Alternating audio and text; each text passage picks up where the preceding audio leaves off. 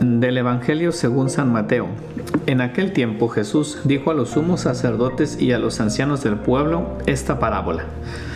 Había una vez un propietario que plantó un viñedo, lo rodeó con una cerca, cavó un lagar en él, construyó una torre para el vigilante y luego lo alquiló a unos viñadores y se fue, y se fue de viaje. Llegado el tiempo de la vendimia, envió a sus criados para pedir su parte de los frutos a los viñadores pero estos se apoderaron de los criados, golpearon a uno, mataron a otro, y a otro más lo apedrearon.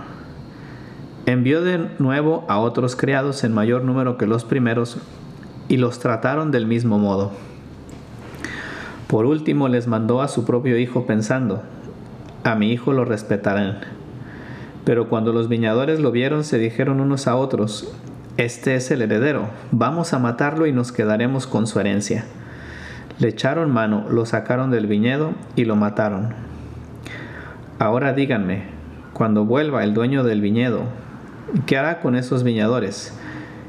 Ellos le respondieron, dará muerte terrible a esos desalmados y arrendará el viñedo a otros viñadores que le entreguen los frutos a su tiempo. Entonces Jesús le dijo, ¿no han leído nunca en la escritura? La piedra que desecharon los constructores es ahora la piedra angular. Esto es obra del Señor y es un prodigio admirable. Por esta razón les digo que les será quitado a ustedes el reino de Dios y se le dará a un pueblo que produzca sus frutos.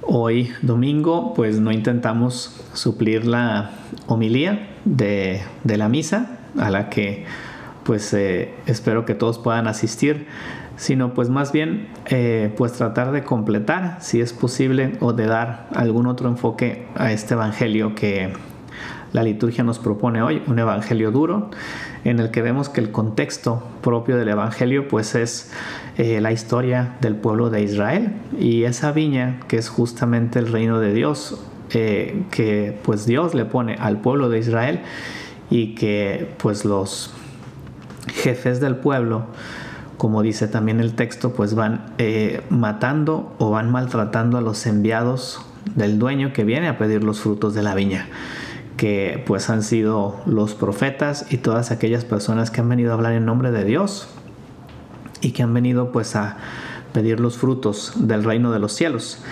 Ese es el contexto y por eso al final eh, cuando Jesús habla del Hijo pues se refiere a Él también al Hijo de Dios.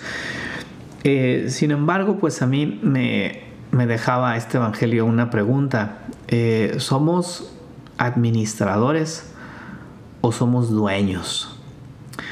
Eh, Dios nos da dones, Dios nos da cualidades y pues en el fondo creo que también nuestro mismo tiempo, que es un don de Dios, es para administrarlo. A fin de cuentas el dueño es él.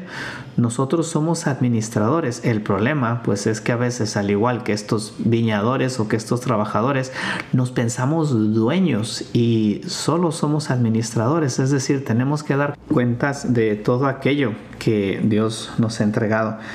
Y pensaba que en nuestra vida eh, ordinaria pues podemos también caer en esa tentación o al menos tenerla de intentar sacar a Dios de la jugada de nuestra vida, de ponerlo fuera, eh, de ver nuestra vida, por decirlo así, como si fuera netamente humana, es decir, sin un sentido sobrenatural, sin que Dios tuviera algo que ver con lo que somos, con lo que pensamos, con lo que hacemos. Y hay que recordar que este Evangelio al final justamente hace alusión a los frutos.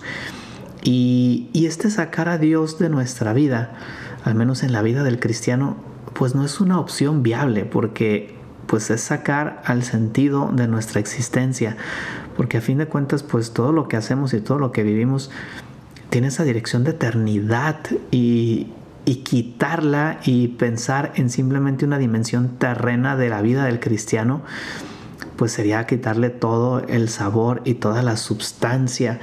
Eh, pero también es verdad que pues que nos viene la tentación y que lo podemos hacer quizá de una no de una manera drástica como lo hacen estos hombres matando aniquilando eh, matando al hijo del dueño de la viña pero sí de una manera discreta, es decir, eh, a través de nuestra falta de compromiso, a través de nuestra falta de vida de oración, a través de el no hacerle mal a nadie, pero al mismo tiempo tampoco buscar hacerle el bien a alguien y vivir una vida cristiana cómoda, una vida que a fin de cuentas, pues yo creo que se va muriendo porque como no va dando frutos, pues es una vida que se va estancando y que se va enlamando y a fin de cuentas pues eso no es vivir. Si el cristiano no vive en la fe, si el cristiano no vive de cara a la eternidad, si el cristiano no vive dándole sentido de eternidad a las cosas que hace, en realidad no está viviendo cristianamente y casi podríamos decir no está viviendo porque le falta una dirección y porque le falta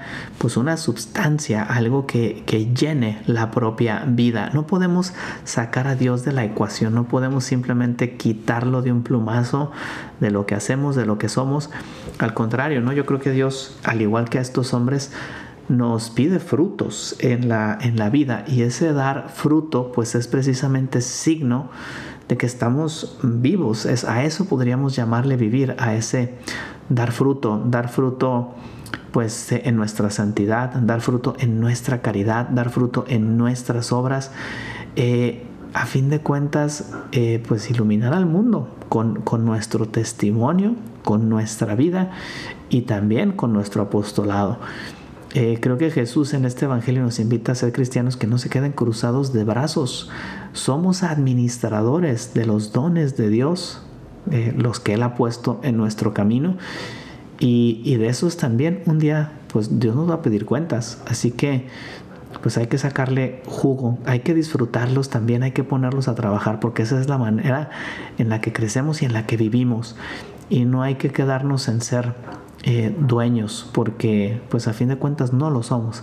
El dueño es Cristo, el dueño es eh, Dios y nosotros simplemente somos administradores. Así que administrar bien nuestros talentos, administrar bien incluso nuestros defectos para que le podamos dar gloria a Dios y para que podamos dar frutos de eternidad, porque si el cristiano no tiene esa visión de eternidad, pues realmente no tiene visión, no está viviendo una vida sobrenatural.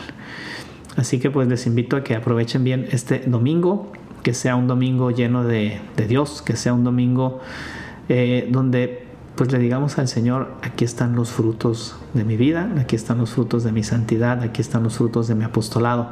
Que sea un domingo a fin de cuentas también para volver la mirada atrás y darnos cuenta de que somos buenos administradores y no dueños de lo que Dios nos ha ofrecido. Eh, pues que Dios les bendiga. Soy el Padre Evanibaldo Díaz. Les invito a compartir este podcast.